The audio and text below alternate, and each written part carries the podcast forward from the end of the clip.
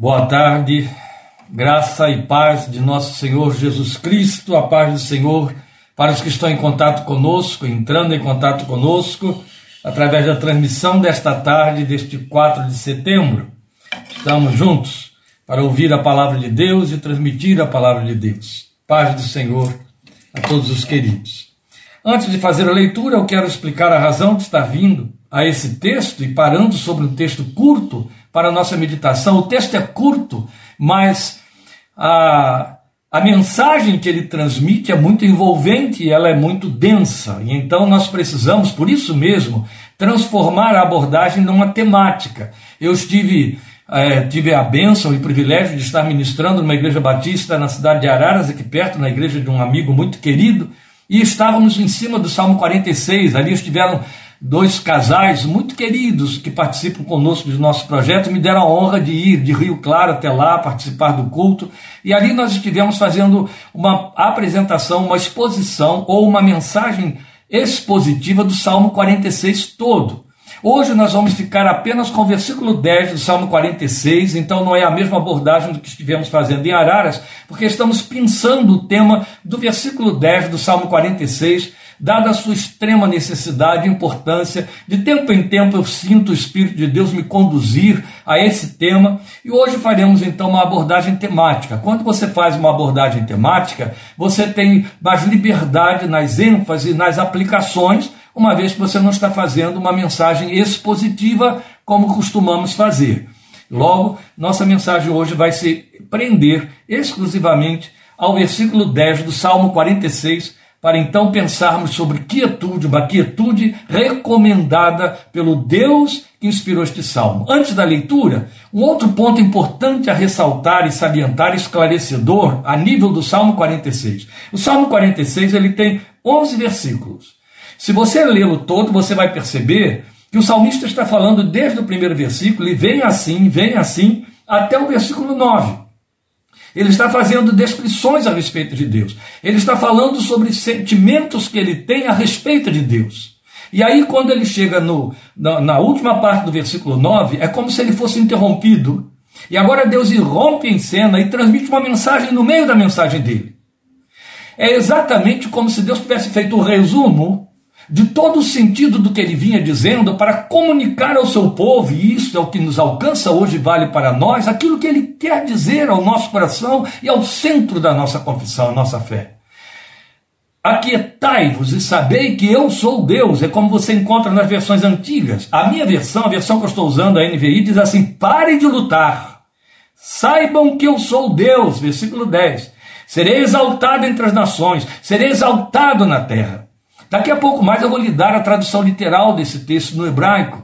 Vamos ficar somente com o versículo 10. Eu chamo a sua atenção para esse detalhe. A importância dessa comunicação que Deus faz a ponto de interromper o salmista, se pronunciar e depois deixa o salmista continuar a falar e encerra a mensagem do seu salmo. Vamos orar, uma vez que eu já fiz a leitura do versículo 10 de Salmo 46. Vamos falar com Deus e logo em seguida estaremos fazendo então a exposição desse nosso tema quietude em cima desse versículo 10 do Salmo 46. Pai, nós estamos abertos em nome do Senhor Jesus Cristo, teu filho, para ouvir a tua voz. Como filhos que querem obedecer a tua palavra, que se abrem para receber uma ordem, um imperativo desta natureza, desta envergadura que acabamos de ler aqui no Salmo 46. Queremos de igual maneira que a tua voz interrompa e irrompa dentro dos nossos pensamentos, dentro dos nossos sentimentos, aos, dentro dos sonhos, os muitos sonhos que povoam nossos ouvidos, para que só ela prevaleça, só ela permaneça, fique ecoando no, em nosso coração, produzindo respostas que se traduzam em frutos que subam para o louvor e glória de teu santo nome. Permite, meu Deus, que o nosso coração, a fé e os olhos espirituais da nossa alma se voltem totalmente para receber esta palavra, para se abrir para receber esta tua comunicação, como palavra essencial para a nossa vida, palavra possível.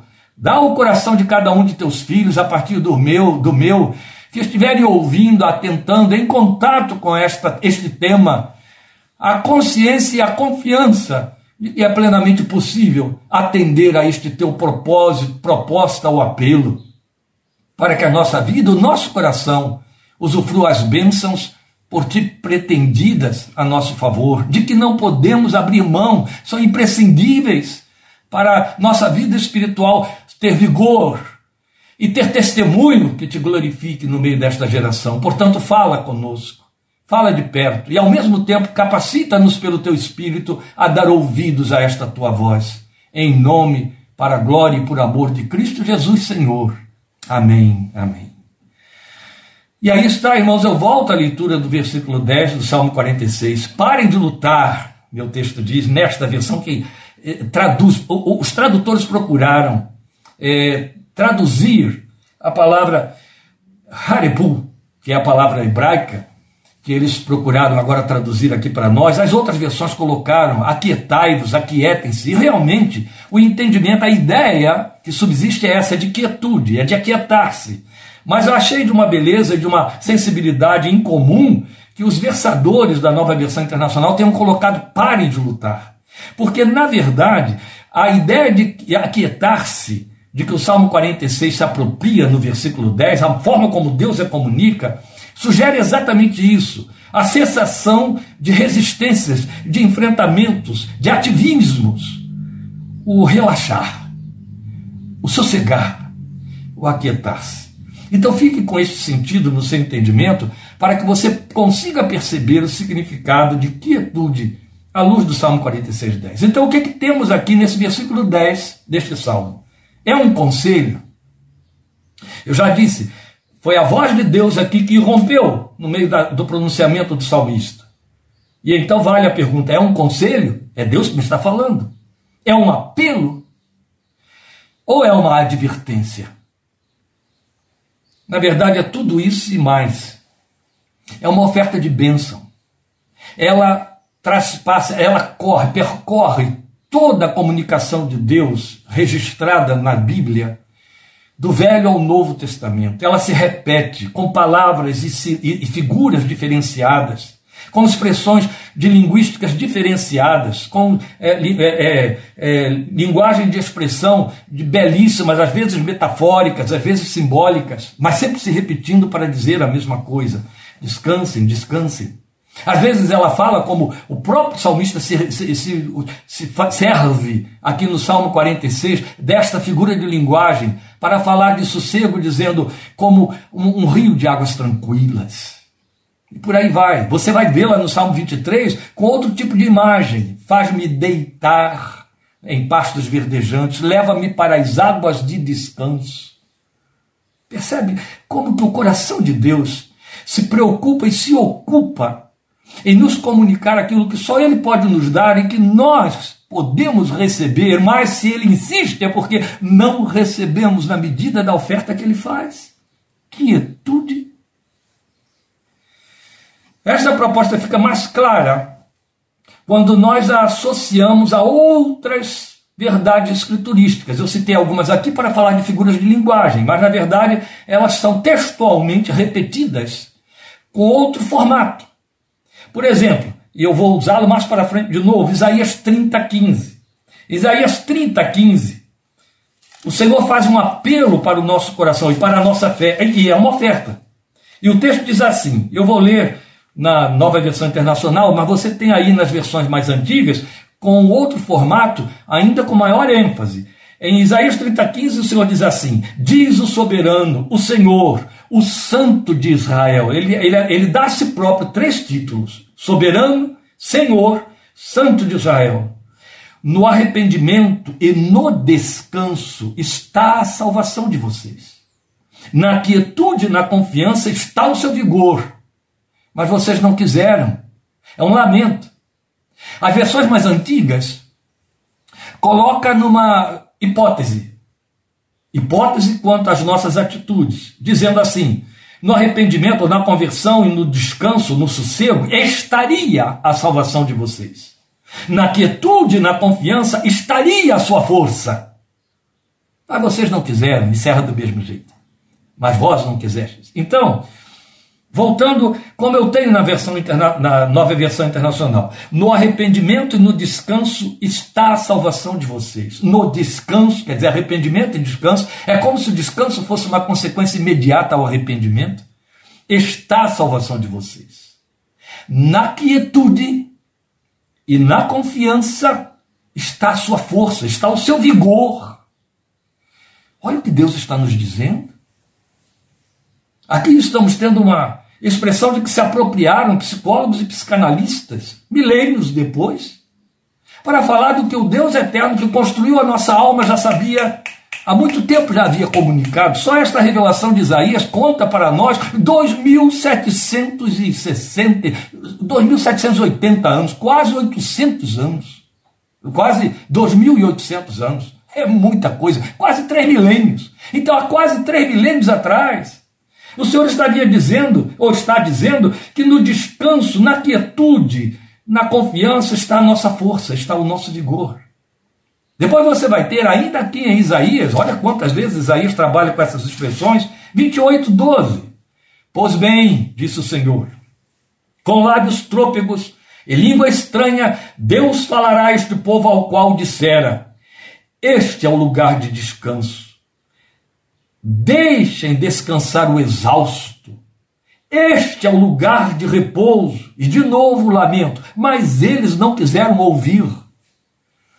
Meus queridos, já citamos duas vezes duas propostas, além de Salmo 46, 10, e nessas duas propostas, todas as duas em Isaías, há um lamento de Deus. Neste lamento ele está dizendo, mas não quiseram, mas não quiseram. Ele está dizendo, eu estou oferecendo algo de que eles não podem abrir mão, mas eles não quiseram. Muito sério. Este é o lugar de descanso. Deixem descansar o exausto. Este é o lugar de repouso. E depois nós vamos ter Jesus traduzindo tudo isso naquele seu célebre apelo de Mateus 11, 28. Vinde a mim, lembram? Todos os que estão cansados e sobrecarregados, eu vos darei descanso. Venham a mim, diz a minha versão, todos os que estão cansados e sobrecarregados, e eu darei descanso a vocês. A palavra Shabá, da qual derivou o nosso sábado, a palavra sábado, que configurava um dia da semana, dia de descanso, sétimo dia, conforme estabeleceu a lei de Moisés, ela fala exatamente disso, é um tempo de se assentar, de parar e descansar.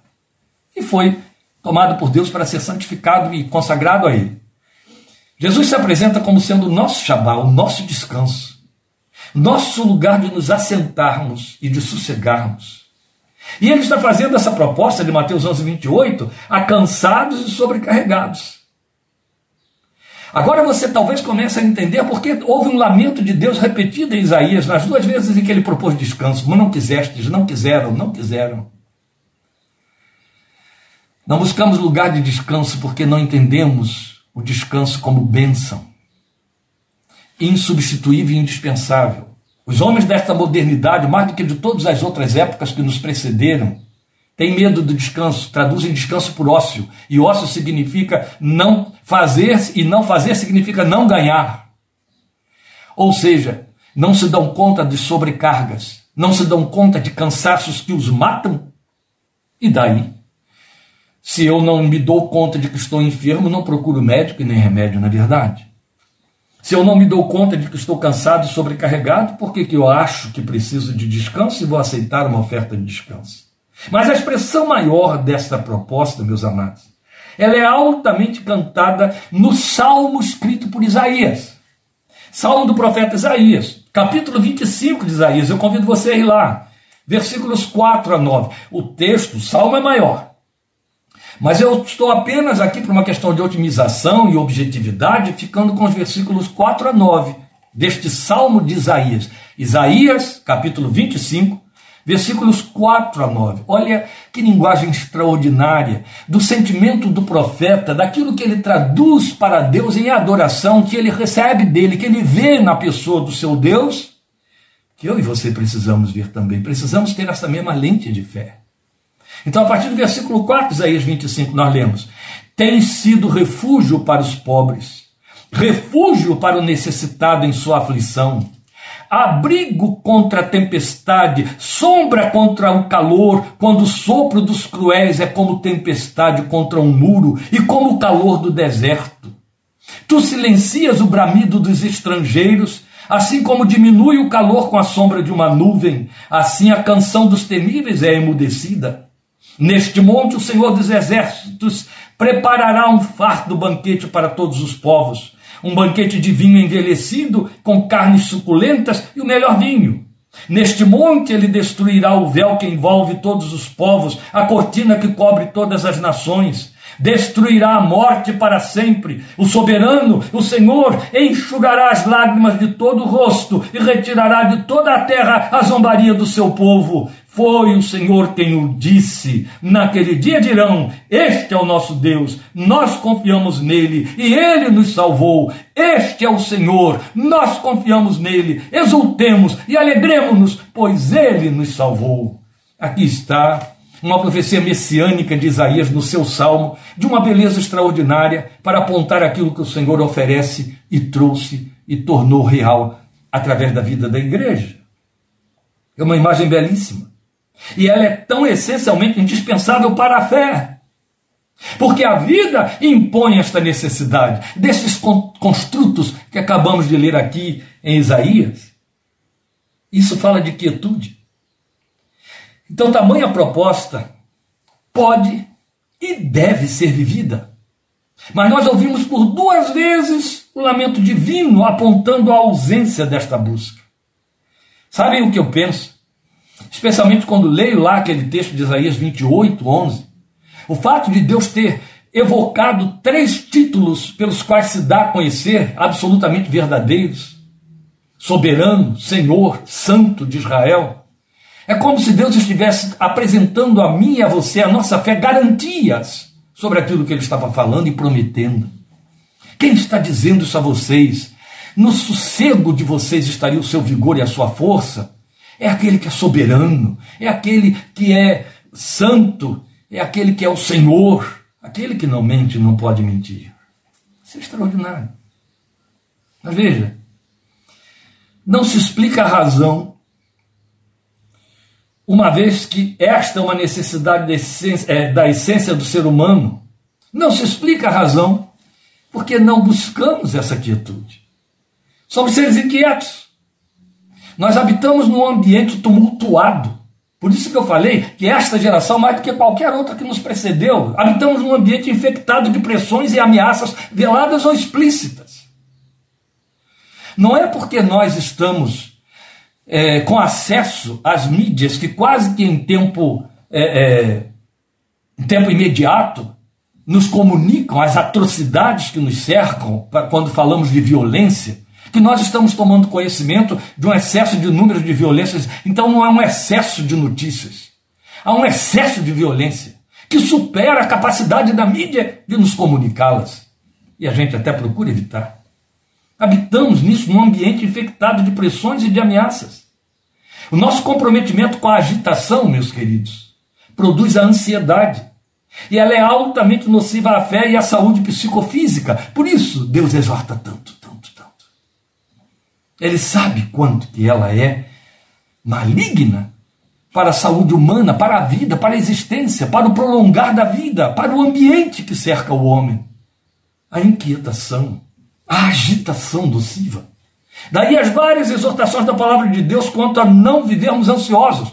Jesus pregou isso, Paulo pregou isso, Pedro pregou isso. A não estarmos ansiosos. Tiago chegou lá perto também.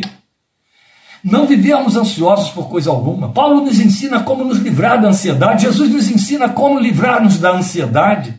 Pedro nos ensina como nos livrarmos da ansiedade. Ao mesmo tempo em que cada um deles nos exortou: não fiquem ansiosos, não fiquem, não fiquem. Ele sabe o mal que faz, os danos que causa. Sem falar no fato de que a contínua oferta do céu aos seres humanos sempre foi paz é a primeira mensagem que os anjos trazem para quando vão comunicar que o Filho de Deus tinha encarnado. Glória a Deus nas alturas e paz na terra e boa vontade para com os homens.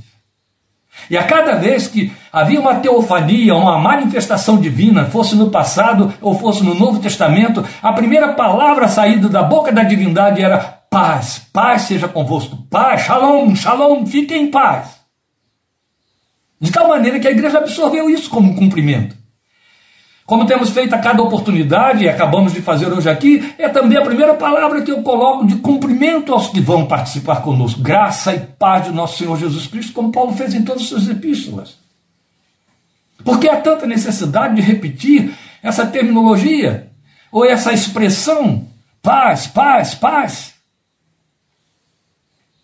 Porque a necessidade que nós temos de paz para termos saúde espiritual, saúde física e psíquica, mas vamos lembrar Romanos 5.1. A via de acesso à paz é paz com Deus. Só que quando temos paz com Deus, isso tem de se traduzir em descanso, foi a oferta que Jesus fez. Porque como colocou aí muito bem Fernando, é verdade. A inquietude nos faz perder a vida. E perde-se a vida por inquietação. Você sabia, e aí eu estou falando em termos psicanalíticos, que a maioria das pessoas morre antes do que deve por medo. O medo de morrer leva a pessoa a morrer mais cedo. Sabia disso? Esta é a razão porque a Bíblia diz também, tá? Também é a razão porque a Bíblia diz que Jesus vindo tirou da mão daquele que detinha o poder da morte, esse poder, porque os homens estavam cativos ao medo da morte, cativos ao diabo que detinha esse poder, e Jesus tirou dele esse poder. Por isso que aqueles que a ele pertencem e que dele são, descansam quanto a esta questão. Então, como esta visão pode ocupar o espaço da nossa fé e se tornar a nossa lente real do que o próprio Deus eterno nos oferece? É o que ele nos ensina aqui, nesse versículo 10 do Salmo 46. Eu prometi que estaria dando a vocês a tradução literal do Salmo. Olha bem um detalhe. Quando ele fala assim, tradução literal do texto original, vai dar a impressão de que eu vou dizer com outras palavras o que está escrito aqui. Então, na minha versão está: parem de lutar, sabem que eu sou Deus, serei exaltado entre as nações, serei exaltado na terra. Mas os que têm me acompanhado ao longo do tempo sabem que quando eu faço essas referências eu procuro esclarecer que tradução literal não significa isso. Você fazer uma tradução significa você apresentar uma versão porque a ideia original, especialmente porque os, os termos hebraicos, eles são amplos no seu significado, eles se dilatam. E é evidente que um tradutor não pode usar todas as possibilidades do significado, ele tem que escolher uma delas, aquela que se aproxima, aproprie mais do contexto. Vejam, por exemplo, a sabedoria que tiveram esses tradutores do Salmo 46. Os historiadores, os estudiosos, os eruditos, todos concordam, e há indicadores dentro do texto para provar isso, que este Salmo 46 foi escrito pelo rei Ezequias.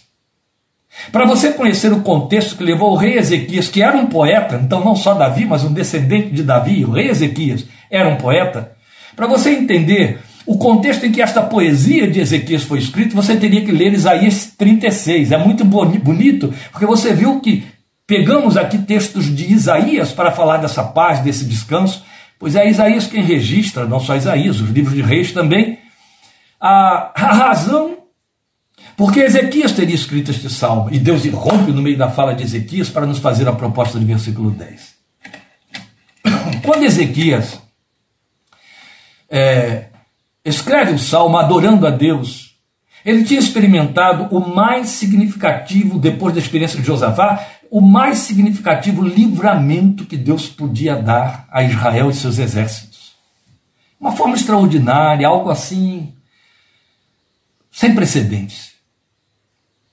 E acontece que ele descreve a sua vitória em cima de uma guerra na qual não teve de lutar, acossado pelos exércitos de Senaqueribe que tinham cercado Jerusalém durante meses, aguardando ver o povo morrer à míngua ou à sede. Deus então lhe fala no meio dos deboches de Senaqueribe que vai lhe dar livramento, vai arrancar Senaqueribe dali pelo nariz, vai levá-lo de volta à sua terra e lá ele vai morrer. Isso tudo se cumpre de forma literal. Deus mostra para ele tranquilo, é, garantidamente, que ele não vai ter que fazer nada e que o Senhor fará um grande livramento. E da noite para o dia, quando todo o exército está cercando Jerusalém, e não era um exército pequeno, eram 185 mil soldados assírios. Deus manda um anjo que extermina todos os 185 mil numa noite. Quando o dia amanhece, alguém abre as portas e vê 185 mil cadáveres do lado de fora, com todo o seu é, é, é, secto de, de, de bens e de alimento. Você tenta imaginar um exército acampado meses Quanto alimento teria que ter sido levado para lá? Esse tamanho de provisões, toneladas e toneladas de alimento. Um povo que estava esfaimado do lado de dentro da fortaleza, agora descobre uma fartura da qual não pode nem dar conta e não sabe explicar. Mas Deus se revelou para dizer: um anjo meu matou todos eles numa noite só. Não restou a Ezequias, a não ser escrever um salmo com esse, como esse, com tamanha beleza. Isso explica por que, os nossos versadores, quando chegaram no versículo 10, em que leram Ezequias usar a palavra Haripu, traduziram por parem de lutar. Entende? Que deu para nossas outras versões aquietem-se. Pois bem, a tradução literal favorece também esses outros sentidos aqui. Rendam-se, entreguem-se e saibam, ou reconheçam com discernimento, que eu sou Deus. Eu diria mais Aquietem-se, sosseguem. Parem de lutar, soltem as cordas. Para que saibam que eu sou Deus. Ou seja, se houver quietude, você estará capacitado a saber quanto eu sou Deus. Mas você precisa, para isso, primeiro aquietar-se, render-se, entregar-se. Toda a proposta dele, sempre para os homens. Começou com Abraão, Sai da tua terra, da casa do teu pai, da tua parentela e vai para a terra que eu te mostrarei. O que Deus estava dizendo para Abraão era: rende-se, entregue-se. Deixa eu conduzir, deixa que eu faça. E ele continua no versículo 10 dizendo: Você tem na sua tradução dizendo, seria exaltado sobre as nações, seria exaltado sobre a terra. Você pode traduzir também: Sou poderoso sobre as nações, sou altaneiro sobre as nações. Sou poderoso sobre a terra, sou altaneiro sobre a terra. Não é de alguma forma uma repetição das imagens lá de Isaías 28, 11. Assim diz o soberano, o Senhor, o Santo de Israel. Você pode descansar por saber, conhecer, ver quem eu sou. É disso que estamos tratando. Meus queridos, há uma palavra em comunicação que aponta tudo e o que quer que seja que interrompa ou atrapalhe a percepção plena de uma mensagem. Ela também é usada na, na psiquiatria. Ela se chama entropia. Entropia em comunicação significa ruídos, segundas vozes, sons externos, interrupções que interrompem a mensagem que sai do transmissor para o receptor. Em psiquiatria, entropia significa preguiça mental, a distração, a, a, incapacidade de desenvolver a plenitude das faculdades por conta de excesso de distrações. É muito próprio nos que sofrem de TDAH, transtorno de déficit de atenção. Deus sempre encontrou entropia entre ele e seus filhos. Entre nós e Deus sempre houve entropia, claro, agindo em nós, evidente. É a entropia que nos impede de ouvir a mensagem divina, de atentar para ela e de crer. E ela tem muitas variáveis. Nossos próprios pensamentos, eles servem de entropia para ouvirmos a voz de Deus. E vale então a palavra com que ele nos adverte: aquietem-se, sosseguem. Abra mão do seu, dos seus pensamentos, do tumulto da sua mente. Aquiete o seu entendimento para que o meu prevaleça sobre ele. É isso que ele está dizendo. Aquiete-se. É uma comparação grosseira, mas em psicanálise existe um processo terapêutico que é pouco usado e geralmente não é mais usado, que é a hipnose. A hipnose não é nada mais, nada menos do que um processo de relaxamento mental em que voluntariamente alguém se oferece a um facilitador para deixar a sua mente se desguarnecer, se desvestir, ficar em ponto morto, de maneira que os pensamentos do facilitador, que no caso é o hipnotizador, prevaleçam sobre o pensamento do hipnotizado, de forma que ele vai receber aqueles pensamentos de fora como se fossem dele. E o seu cérebro, os seus neurônios e o seu corpo, os seus músculos, o corpo físico, vai obedecer a esse comando externo que ele internaliza. E ele só internaliza porque ele deu espaço para os que venham de fora. Não estou dizendo que Deus faz conosco ou quer fazer conosco uma hipnose, mas eu estou dizendo que Ele está falando para nós. Derrube a sua atenção de cima de você mesmo. Abra mão dos seus próprios pensamentos para que os meus prevaleçam. Haja vista é Filipenses 4:8, amém? Mas também como entropia nós podemos pensar nos nossos sentimentos, o tumulto dos nossos sentimentos, ou então, mal dos males, a atenção que damos aos sentimentos as nossas sensações emotivas, físicas, que então nos fazem crer em fatos que não existem, ou exacerbá-los, ou diminuí-los. A indiferença é uma forma de sentimento que diminui o estímulo que chega do lado de fora. São entropias. Podemos ser indiferentes à voz divina. Não apaguem o espírito, a Bíblia diz. Podemos exacerbá-la. O salmista vai mostrar isso no Salmo 29. Ouve-se a voz do Senhor sobre as águas. Isso fala de tranquilidade, tem o seu correlato com o Salmo 23 que se tem da glória, mas em um dado momento ele diz: troveja o Deus da glória. Aqueles que só conseguem ouvir Deus através do trovão. Foi a experiência ou tentativa de Elias. Elias achou que Deus estaria no terremoto, que estaria no vendaval, que estaria no, no fogo, para descobrir que a voz estava falando num sucio suave de uma brisa da tarde. Oh, meus queridos. Às vezes necessitamos nos afundar dentro de uma caverna, como Elias, para que os tumultos internos se acalmem e prevaleça somente a voz divina. Os nossos sentimentos recebam de um tempo, chegue para lá. As circunstâncias rotineiras, entre outras, mas eu acabei de citar aqui isso: fatos, pessoas.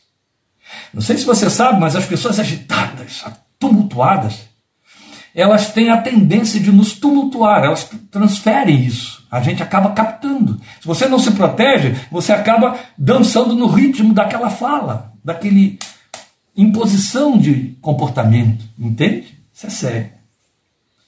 Então, entre nossa necessidade de descanso e o cumprimento desta promessa divina aqui de Salmo 46,10, ficam essas entropias. É então porque o Deus eterno nos ensina: aquietem-se Vamos voltar a Isaías 30, 15. Diz o soberano, o Senhor, o Santo de Israel: no arrependimento e no descanso está a salvação de vocês. Na quietude e na confiança está o seu vigor. Eu tinha citado que esta tríplice declaração de Deus estava em Isaías 28, 11. Desculpem, lá é outra coisa. É Isaías 30, 15, como acabei de citar outra vez. Percebe? O que, que Deus está nos propondo quando ele diz: aquietem-se? O que, que ele quer dizer com, quando declara: uma vez aquietados, vocês vão saber que eu sou Deus? Quanto saberemos? O que temos de saber? Qual é a proposta de Deus embutida aí em Salmo 46, 10, uma vez que eu já lhe expus o contexto em que o salmo foi produzido pelo rei Ezequias, a guerra de Senaqueribe contra Israel. Guerra de fato. Ora, a primeira coisa que podemos deduzir daqui é que Deus está dizendo que devemos aquietar-nos para ouvir. Então é aquietar-se para ouvir. De forma que o alvo fica sendo um dê um tempo, tome tempo, aquiete-se, cale-se diante dele toda a terra. Lembram disso? Isso fala então de silenciar essas vozes internas, desses nossos tumultos e da nossa altivez. A altivez engendra muitos pensamentos de autossuficiência. Então a nossa tendência de ouvir a nossa própria voz interior, e infelizmente alguns têm o mau hábito de atribuí-la a Deus. Estão tão viciados em ouvir a si mesmos que começam a dizer: Deus me disse, Deus me falou, referindo-se aos seus próprios pensamentos. Em outras palavras, ele está dizendo: Eu sou meu próprio Deus. Aquietar-se, meus queridos, é um processo de disciplina pessoal, e é. Paulo disse assim: há muitas vozes no mundo. Ora, é verdade. Ele apenas registrou um fato que nós podemos comprovar cotidianamente. Há muitas vozes no mundo, e especialmente quando nós temos, como nos dias de hoje, os altos-falantes das multimídias. Queiramos ou não, são vozes demais, às vezes são sons insuportáveis. E são vozes tenebrosas, porque não estão falando de tragédias e de fatalidades, mas estão nos passando uma anticultura, alguma coisa tão é, é, é repulsiva, tão negativa, letras de músicas que eu não quero nem dizer que são imorais, elas são pobres, elas, elas, elas engendram uma pobreza de pensamento que é sem perdão, sem poesia, sem lirismo, sem conteúdo. O conteúdo é aviltante, é degradante. Mas elas estão aí, estão, estão entre as muitas vozes do mundo que, queiramos ou não, estamos ouvindo. E entre essas muitas vozes do mundo estão a nossa e as dos nossos próximos. Isso é muito sério. Então é preciso silenciá-las. Ou deixar de ouvi-las para ouvir a Deus. Se eu não posso silenciar a voz externa, eu posso minimamente deixar de ouvi-la. Volta a carga, Elias na caverna. Talvez seja necessário se afundar dentro de uma caverna para poder ouvir. Se o aquietar-se de Deus impõe que eu me refugie numa caverna, que eu faça, afinal o Senhor Jesus disse em Mateus capítulo 6 que eu devo entrar no meu quarto, fechar a porta sobre mim e falar em secreto com meu Pai, que vem em secreto, e o Pai que vem em secreto me ouvirá. Glória ao seu nome. E é isso mesmo.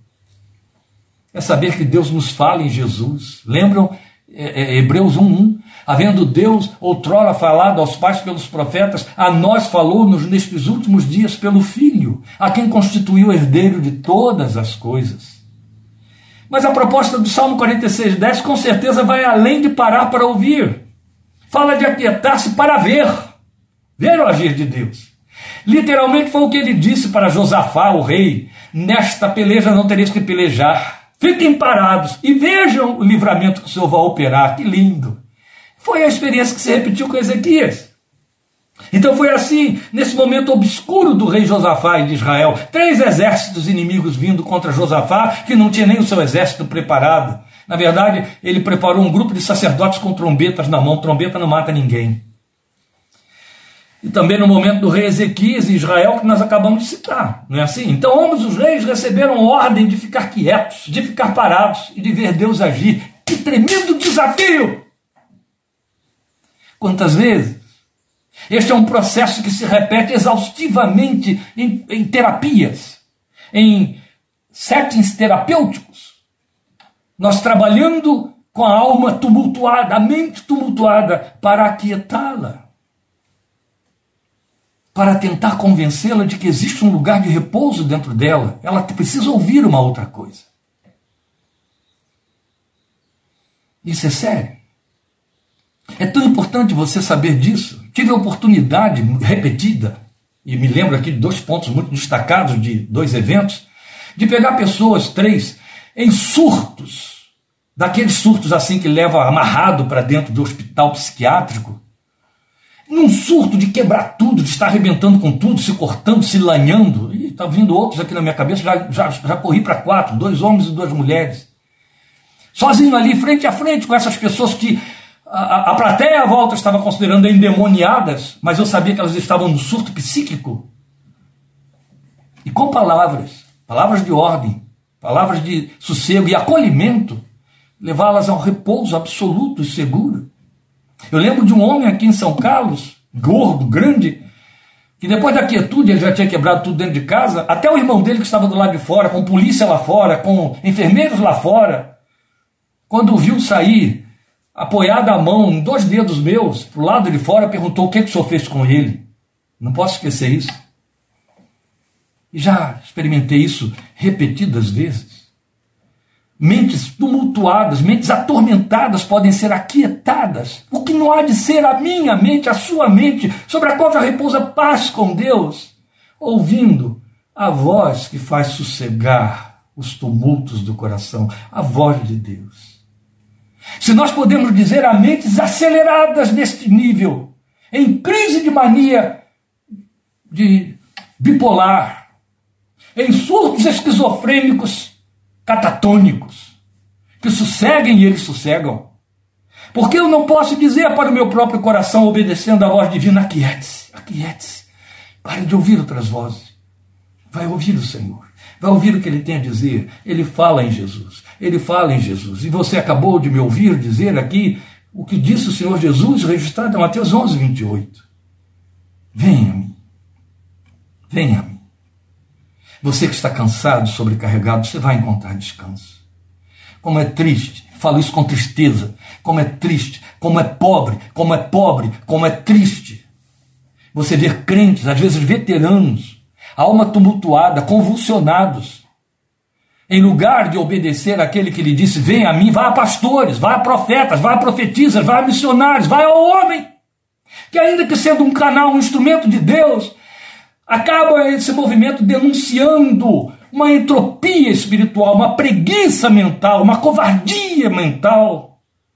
Prefere ouvir o homem para poder dizer Deus está me falando através de Fulano, do que deter-se diante do Senhor para ouvir essa voz interna que ele se propõe a usar incessantemente. Ele vai dizer no Salmo 80, ele vai dizer em Apocalipse capítulo 3, 20. Eu estou, eu, eu estou à porta e bato, se alguém ouvir a minha voz, se ouvir a minha voz, ah, Israel, se me escutasses, o Salmo 80. Nós preferimos ouvi-lo através de homens porque temos medo de ter encontro com nossa quietude. Tenho amigos pessoais que não conseguem, não suportam ficar sozinhos. Psicanaliticamente é fácil traduzir isso aí. Eles têm medo de um encontro com seus conteúdos.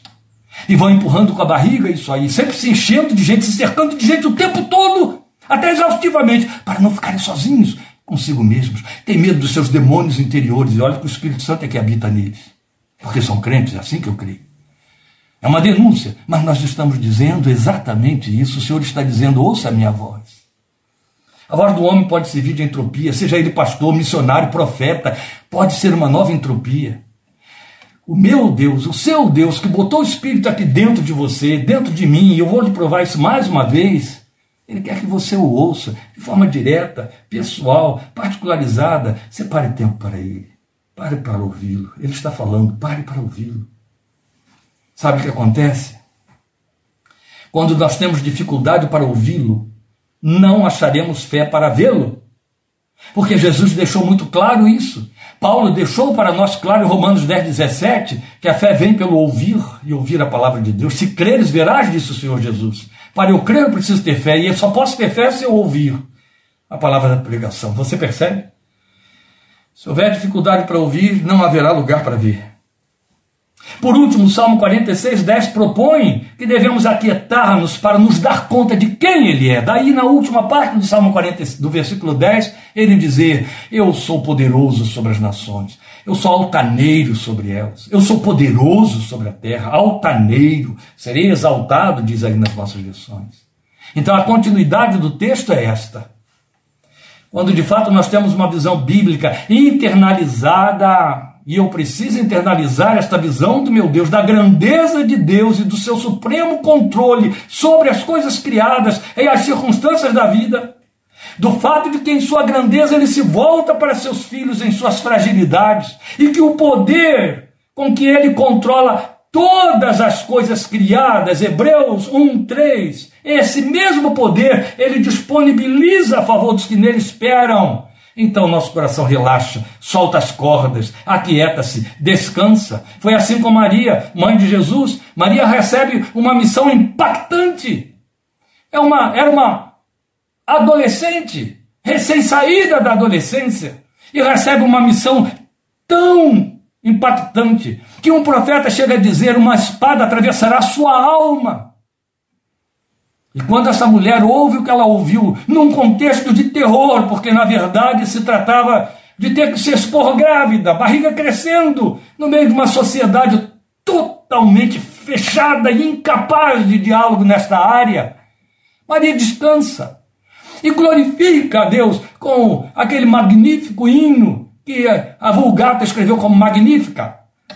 E aí ela diz: A minha alma engrandece a Deus porque ele atentou para a pequenez da sua serva, desde as suas grandezas. Maria tinha visão da grandeza de Deus, e quem tem visão da grandeza de Deus descansa debaixo do poder dessa grandeza, glória seja ao seu santo nome. É quando o coração crente vive a verdade que proclama: bem sei que tudo podes. Meus irmãos, nós temos uma visão muito reduzida por conveniência de Deus, ou do próprio poder criador de Deus, porque toda a revelação de, que, que temos da criação de Deus fica confinada à Terra, planeta. Nós estamos sendo aí é, privilegiados com as novas imagens que estão sendo trazidas pelo novo telescópio que substituiu o Hubble, e estamos sendo impactados por visões de um infinito, de um universo infinito, que está além de toda e qualquer imaginação. Os astrônomos dos dias de Davi só tinham um olho nu ou uma luneta para contemplar o que você também pode estar vendo ali fora. E isso era suficiente para que se rendessem à grandeza de Deus, para que dissessem como Davi, é, é, é, impactado por essa contemplação, e estamos falando de um homem que foi rei de um povo beligerante, no meio de, uma, de um acossamento de beligerâncias, na necessidade de expandir as fronteiras do seu reino. Um estadista tinha tempo para parar diante de Deus, separava esse tempo diante de Deus, Salmo 63. Foi Davi quem admirado escreveu o Salmo 8, foi Davi quem admirado escreveu o Salmo 19. Ó oh, Senhor, Senhor nosso, quão admirável é o teu nome em toda a terra. Isso porque ele disse: Estou contemplando as estrelas que a tua mão fez. Os céus resplandecem a glória de Deus. Salmo 19. Eles tinham apenas uma luneta ou o olho nu. Hoje, os nossos astrônomos tão bem aferramentados com instrumentos impensáveis, eles estão conseguindo ler o infinito. Num coração que tem fé, essas lentes teriam de dilatar, intensificar a visão da grandeza do Deus Criador. Deus não se limitou a criar o planeta pequenino, essa poeira cósmica na qual nós habitamos. É evidente que foi aqui que ele nos colocou. É evidente que foi aqui que ele encarnou, porque é evidente que aqui está o ser humano feito à sua imagem e semelhança, sua palavra diz. Mas Deus não criou somente a Terra.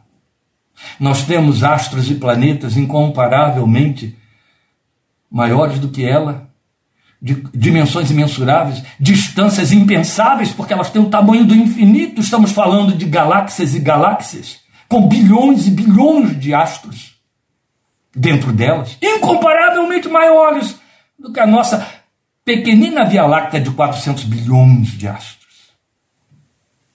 E aí, é só pensar em Andrômeda, que é o que está aí mais próximo para ser visto e, e lido. Aí, você só tem que, à luz desta visão, fazer uma proclamação de uma grandeza que tem que levar a sua fé a uma rendição de tamanho, de, ta, de tal tamanho, como aconteceu com Maria, como aconteceu com Davi, meus queridos.